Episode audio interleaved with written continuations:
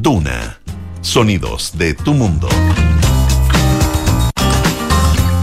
Hola, ¿cómo están? Bienvenidos y bienvenidas a un nuevo capítulo de Terapia Chilensis en este día jueves 10 de noviembre. Y como todos los jueves, eh, aquí con mi compañero Arturo Fonten, que aprovecho de saludar. ¿Qué tal? ¿Cómo estás? Muy bien. ¿Y tú cómo estás? Muy bien, gracias, me alegro. Eh, como todos los jueves decía yo, tenemos invitada o invitado. Esta vez es una invitada para conversar y analizar un poquito qué es lo que está pasando en eh, bueno, la política nacional. Está aquí con en el estudio con nosotros Paz Suárez. Paz es vicepresidenta nacional del PPD, eh, de la directiva de Natalia Pergentili. Voy a hacer este, estoy haciendo este reconocimiento porque dos mujeres en una directiva de un partido me parece algo eh, muy importante. Y bueno, está aquí con nosotros para conversar qué está pasando en, eh, en el oficialismo, del cual el PPD sigue siendo parte, a veces a contrapelo, a veces cómodo, a veces incómodo, pero, pero ahí está. Y me gustaría, bueno, darte la bienvenida y partir eh, preguntándote, Paz, ¿cómo estás viendo el, el tema de la seguridad y el tema de, de hoy, que es el, el viaje a la Araucanía del presidente Gabriel Boric? Que fue con la ministra de Interior, que es de su partido. Sí, claro. Bueno, primero, gracias por invitarme. Ya me alegro de, que nos estén dando plataforma en, eh, a los vicepresidentes, ¿ah? porque la verdad es que ha sido eh, el presidente y este, esta administración no habla mucho con los vicepresidentes. Entonces, bien interesante que, que, que existan, digamos, espacios para, para ir contando un poco lo que está pasando, que a veces es molesto. Eh, le hemos puesto un poco de de sensatez a este gobierno como, partido político, eh, aunque les moleste a la gente de Frente Amplio. Y, bueno, yo soy, tengo mi divergencia dentro del sector, ya yo eh, creo que al gobierno le falta harto, no se ha terminado de instalar. Creo que haya ido a la Araucanía es una muy buena señal, me parece bastante bien, creo que ya era hora. Eh, me, agrada que Carolina Toa haya encaminado esto, que después del conclave del, fin de semana eh, haya salido algún par de ideas más concretas y más en el sentido del respeto, del respeto entre los distintos liderazgos que hoy día conforman un gobierno, entre estas dos almas que, que están ahí en la pelea constante. Pero tú ves posible que, porque yo entiendo que eh, el deseo, ¿cierto? De, y la propuesta y el desafío de eh, generar una, no una sola coalición, pero sí algo que actúe como un solo conglomerado. Eso es eh, el, el, deseo. Ahora, ¿es posible que eso se haga una realidad considerando como el material genético, por así decirlo, de eh, los dos grupos, Frente Amplio y Nueva Mayoría? No, yo creo que es difícil. No, yo creo que eso no va a pasar. Yo creo que siempre vamos a estar con tira y afloja. Esto va a ser una constante. Además que eh, el, eh, convergencia social tiene un tema de, sesgo con el tema etario. Así que un es un tema no menor. O sea, pese a que nos necesitan, porque hay que, ellos tienen que reconocer que dentro que les pueda molestar esta otra alma de la concertación, eh, nos necesitan. Y ahí estamos instalados, pero por necesidad del, del, del, Estado. O sea, nosotros queríamos ponerle sensatez, hay que hacer una conducción país que los primeros meses no vimos. Por lo tanto, nosotros con, eh, con los 30 años que tanto basurean muchos, le hemos puesto sensatez a este segundo tiempo. Vamos a ver cómo nos va y, y cómo logramos avanzar. Lo importante es el respeto, ¿ah? el respeto a, a, esta otra alma que tiene 30 años de experiencia. ¿Y el, el PPD en algún momento evaluó salirse? del gobierno o eh, establecer, porque lo que se subimos que hubo la conversación de eh, retomar lo mismo que Revolución Democrática tomó en el segundo gobierno de Bachelet, que fue la colaboración crítica. Es decir, eh, estamos en el gobierno en ciertas cosas, pero no pertenecemos a la coalición de gobierno. Eh, ¿Ustedes lo conversaron también como partido en algún momento? Eh, aquí hubo divergencia al, al, querer entrar. O sea, no hubo una pura línea de sí, entremos a colaborar. No y todavía hay eh, dentro del PPD hay dos o tres almas divididas en que muchos no quieren estar en este gobierno, no quieren ser parte, otros que están y son maltratados de manera constante en los distintos servicios, porque se hace una diferencia, hay una diferencia dentro de cada servicio, o sea, nosotros podemos tener un subsecretario, un seremi, pero dentro de los servicios tú eres PP. Entonces, como ¿Y, en qué se ve ese maltrato, por ejemplo? No, es el sesgo a diario. Es un sesgo diario que hay y, y, bueno, lo hemos visto en los distintos liderazgos, en las palabras de, del, ministro Jackson, ¿ah? de la superioridad moral, en las palabras del senador eh, Latorre, con esto de que no nos vengan a decir cómo hacer las cosas, y es porque en el fondo hemos planteado puntos, y, y, mal para ello, pero tenemos el punto político, que es la sensatez, porque nosotros tenemos mirada de Estado, nosotros no gobernamos para una parte del país, sino la mirada es mayor. Ahora, la, la, mejor comprobación quizá, más allá de lo que dices tú de la sensatez, eh, de que sí ganaron un punto político, es que es poner a Carolina Toá en el Ministerio del Interior. Sin embargo, siempre se dice que bueno, que eso es más bien una apuesta del presidente propiamente tal. Eh, eh, Carolina Toá es militante PPD, es genéticamente y química, químicamente pura, ex nueva mayoría, pero a la vez eh, es una mujer que sí se ha ido acercando al presidente Boric, que quizás ha, caminado un poquito más allá de esa frontera que tú marcas que tiene tu partido. Eh, ¿Están cómodos con ella ahí, ustedes como, como Carolina Toda representándolos ahí, o ella representa otra cosa?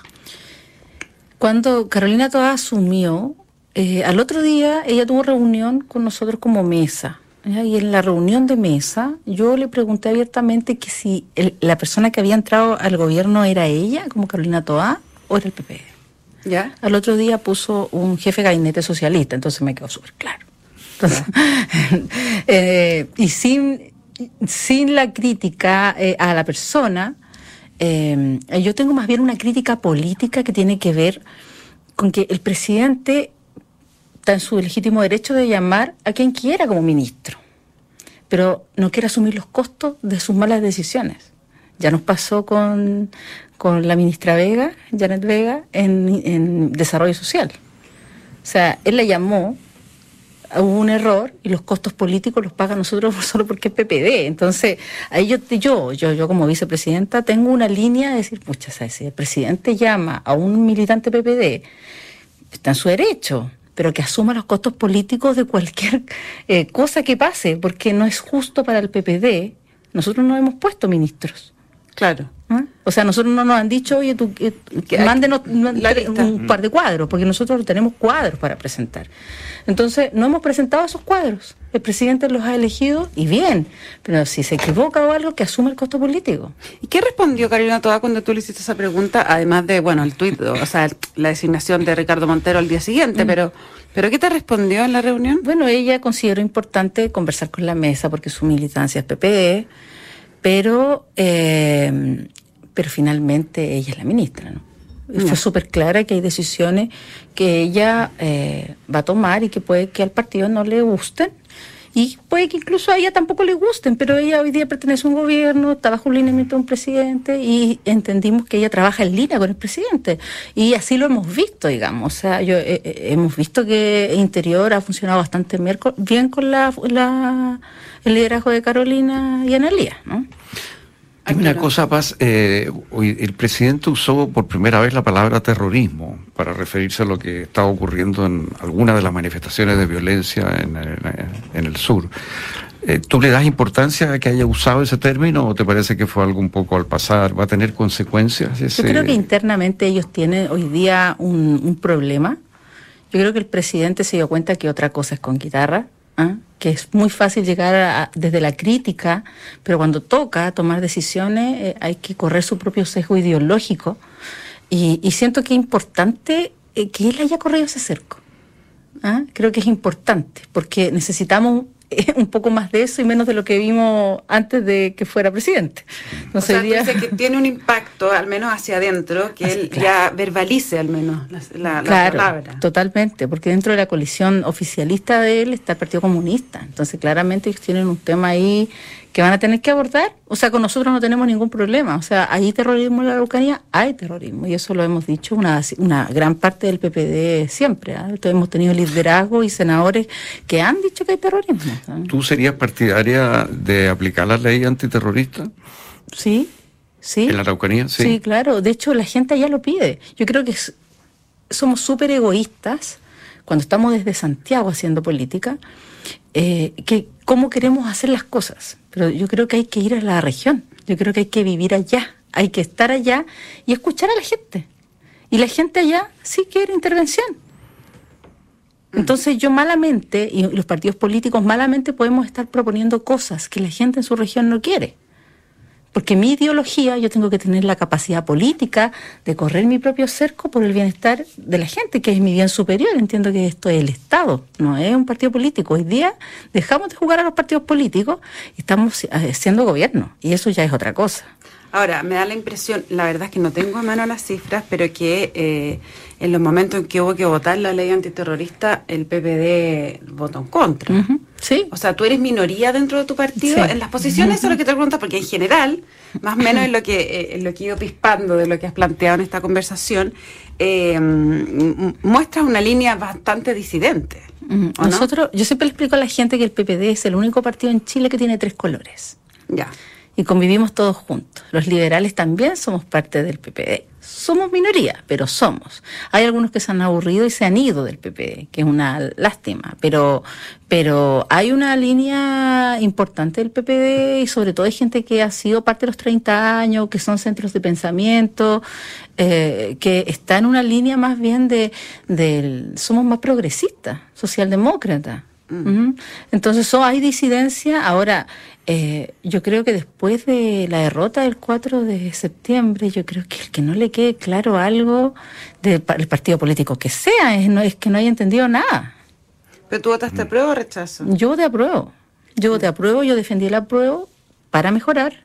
Siempre, siempre creímos que eso había que mejorarlo y fuimos claros, fuimos criticados por Convergencia Social por ser el primer partido político de centro izquierda que saca un documento de decir, mira, sabes que esto lo vamos a aprobar porque está en nuestra línea ideológica, pero lo queremos mejorar, así tal cual no. Y había un listado de temas. Había un listado de temas que nosotros, y toda la gente, tenemos detrás de nosotros una fundación, que es la Fundación por la Democracia, que pertenecen toda la gente que es centro pensamiento, que estaba acá, Vitar, o sea, te puedes imaginar la gente que está detrás del, del, de la fundación donde que se preparan insumos de manera constante.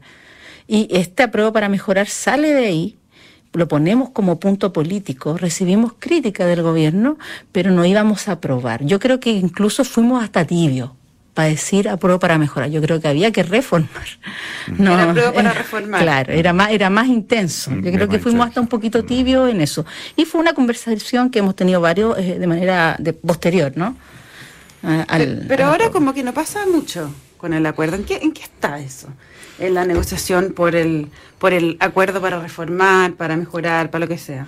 O sea, te refieres tú a la a la negociación a la organización por el, la, constitución, digamos. Porque es algo que se ha perdido los titulares, digamos. Sí, ha, pasado a segundo plano. segundo plano, sí, sí. Yo creo que todos están un poco cansados del tema. ¿eh? Si tú me preguntáis, me apuráis un poquito, yo creo que ya están todos un poco agotados. Eh, hay acuerdos de sacar esto así rápido. Eh, esto se desinfló porque llegaron a ciertos acuerdos que no se han ratificado ni se han firmado, pero eh, están dando. Lo que pasa es que se llegó a un punto en común en donde tiene a todo el mundo tranquilo, pero no se ha firmado, digamos, pero, pero está las la discusiones, entiendo que el mecanismo, por mm. ejemplo, que eso no está zanjado. No está zanjado, pero eh, hay un acuerdo de que el Parlamento va a elegir 13, 14 personas que son los que van a supervisar, digamos, esta nueva convención. que, y, eso, claro, y eso va a ser entre gente profesional, entre gente de Estado, expresidentes podrían integrar esa comisión. Por lo tanto, pero eh, ellos supervisan a una comisión 100% electa. Electa. Claro, eso, ellos, supervisan en el fondo que se cumplan estos principios fundamentales que se han acordado. Claro, y que se conserve, digamos, la, la institucionalidad, ¿no? Porque cuando llegó llegaron los constituyentes al Parlamento, no sabían lo que había que hacer. Entonces, esta cosa de Estado se perdió dentro del mismo Parlamento, producto que nunca aceptaron que hubiera una, una línea guía. Mm. Y si ellos fueron su propia línea guía y ahí no se vio un tema de Estado. Yo creo que hoy día lo que se quiere resguardar es que se conserve el Estado, es que se conserve el respeto a la institucionalidad, a nuestros símbolos patrios. Yo creo que en eso no hay ningún partido político que esté en desacuerdo. Oye, Paz, eh, yo te quiero llevar de nuevo al tema de seguridad porque está lejos primero que nada las prioridades de la gente y, y, es como diferenciado. O sea, tenemos en el sur un problema, la inmigración en el norte, que es otro problema, el narcotráfico, eh, la violencia en la ciudad, en fin. ¿Tú crees que este gobierno va a poder hacer algo real en esta materia? Yo creo que me falta un poco más de ver cosas más concretas. Porque, por ejemplo, hoy día con, la, con el tema de la... Ah, de la, de la FPE, con el tema de la reforma, previsional. Yo creo que tenemos algo, ¿no? Algo que podemos entrar a discutir hoy día entre derecha e izquierda. Bueno, tuvimos aquí a Pancho Rego la semana pasada y hizo una crítica en regla. Claro, claro. pero, pero hoy día tenemos algo que, digamos, podemos discutir ya que le pueda favorecer a la gente. Pero no he visto esa misma sensatez en materia de seguridad pública. En materia de seguridad hay, hay, hay leyes que están durmiendo en el Parlamento, que están hechas. O sea, basta, con ponerse de acuerdo. El otro día hablaba con el, el diputado Vaca, que, que fue el programa donde yo participo, sin filtro, y él lo dijo. O sea, aquí es cosa de ponerle el pie al acelerador a esas, a esas materias y estamos, porque ya fueron discutidas. Pero eso tiene que ver con los, dirías tú, te pregunto, en el fondo, con traumas propios o prejuicios propios de eh, la izquierda o la centroizquierda respecto del tema de seguridad?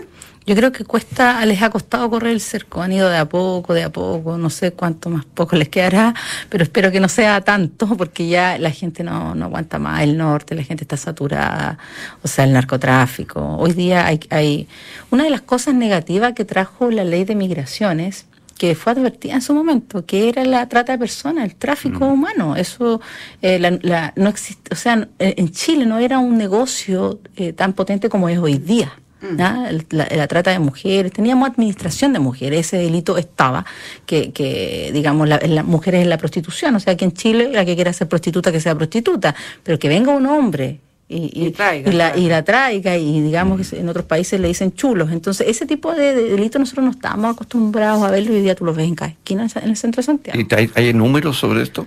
Mira, eh, hay números, pero siento que no está sincerado el tema. Y yo creo que ese es el problema. O sea, tú ves el Departamento de Migraciones eh, todavía que no se ha instalado, todavía lo tienes a media, a media, a media, filas y filas de migrantes buscando un documento, o sea, tenéis gente irregular que no puede buscar trabajo, se ha fomentado el trabajo eh, irregular, o sea, se ha, hoy día está todo más desbordado que antes. Esto porque también venía una ola, pero de migración irregular, pero cuando se cierran las fronteras en un país, eso pasa en cualquier lado del mundo, tiende a haber este otro tipo de negocio que es la trata de personas, el paso eh, irregular, y, si ustedes se dan cuenta, esto es muy parecido a lo que le pasa a Estados Unidos con México. Mm. Porque el tipo de paso irregular, aunque no nos guste parecernos a Estados Unidos, estamos para el mismo lado. O sea, las medidas hoy día con Biden son eh, em, dar, eh, dispararle a la gente con balines de goma a los venezolanos que quieren entrar. Entonces, siempre hay medidas más radicalizadas, a medida que esto va, va cambiando y los progresistas y la gente pro derechos humanos y todo, ha tenido que ir corriendo a su cerco porque algo está pasando en el mundo. Estamos conversando con Paz Suárez. Paz es vicepresidenta nacional del Partido por la Democracia, el PPD. Eh, Paz, oyéndote, eh, tu línea de pensamiento, me pregunto, ¿en qué te diferencias tú por ejemplo, de Javier Macaya. oh, harto. Hay hartas cosas que... Porque eh, tenemos lineamientos eh, en conjunto. Yo creo que hay cosas que estamos todos poniendo como bien superior, que es la gente. Y ahí ya empezamos a... a tener encuentros. sí, muchos encuentros. De hecho, yo me encuentro muy parecido, escuchado hoy día en la mañana o ayer en la mañana, no me, acuerdo, al alcalde de Codina, por ejemplo. Ya. O sea, un centro, un centro derecha. Y, cuando habla se nota que él es, alcalde de una comuna muy pobre, porque sin duda nos acercamos, entonces necesitamos, yo creo yo, más eh, codinas en la política de la derecha y necesitamos más personas de centro que piensen como yo en la izquierda y así vamos a poder encontrar los puntos en común. Yo creo que esta, este, este tema en las mesas de trabajo, los alcaldes lo han manejado muy bien.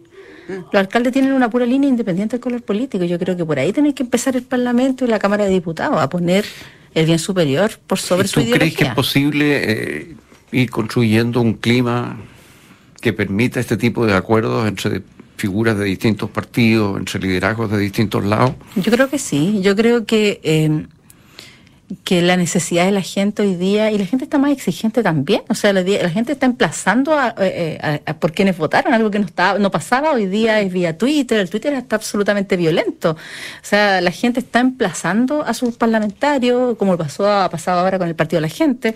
Eso también te iba a preguntar, en el fondo, ¿cómo, cómo tú ubicas en el, en el panorama político al Partido de la Gente, que además hoy día está bien revuelto, porque la misma directiva censuró a los parlamentarios, etcétera. Eh, ¿dónde, ¿Dónde los ves? ¿Dónde están ellos? Más cerca a la derecha, más cerca del centro, de la centroizquierda. Yo creo que ellos eh, no tienen un espíritu hoy día, un lineamiento. O sea, si tú miráis tu declaración de principio, son tres hojas. O sea, no creo, yo creo que ellos todavía están en formación, tienen una idea y tienen ganas de hacer algo.